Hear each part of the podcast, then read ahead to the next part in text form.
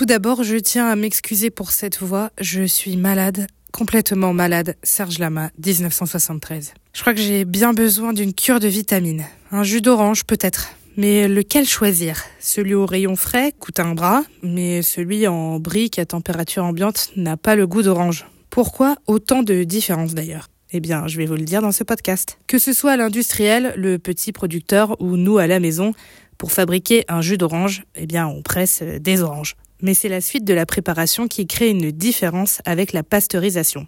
La pasteurisation, c'est une révolution dans la manière de consommer et de manger.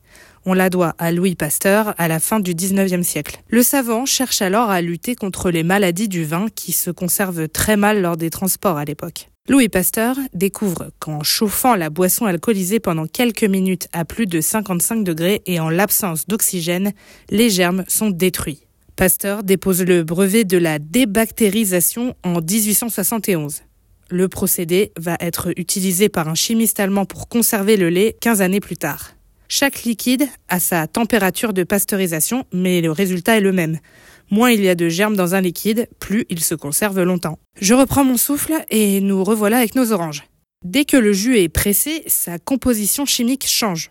En contact avec l'air, il s'oxyde et il commence aussi sa fermentation par les levures naturelles qui le composent. Pour le conserver au mieux, les industriels vont donc le chauffer à haute température. Autour des 100 degrés, il bout et la quasi-totalité des bactéries sont détruites. Sauf que pendant ce process, la chaleur élimine aussi les vitamines. Elle détériore son goût en cassant les molécules de protéines et de glucides. Même la couleur va être altérée. On a donc inventé le flash pasteurisé. On monte le jus à une température qui avoisine les 75 degrés, et ce pendant seulement quelques secondes, 15 à 30, et on refroidit immédiatement le liquide pour tenter de conserver un maximum de nutriments. Mais la durée de conservation retombe de 1 an en moyenne à quelques semaines seulement. Quant au jus pressé à froid, il se consomme dans les 3 jours. Le mieux, c'est de manger le fruit tel quel. Je n'ai plus qu'à aller chercher une orange chez le marchand, mais je crois que quelqu'un les a volées. Mais qui?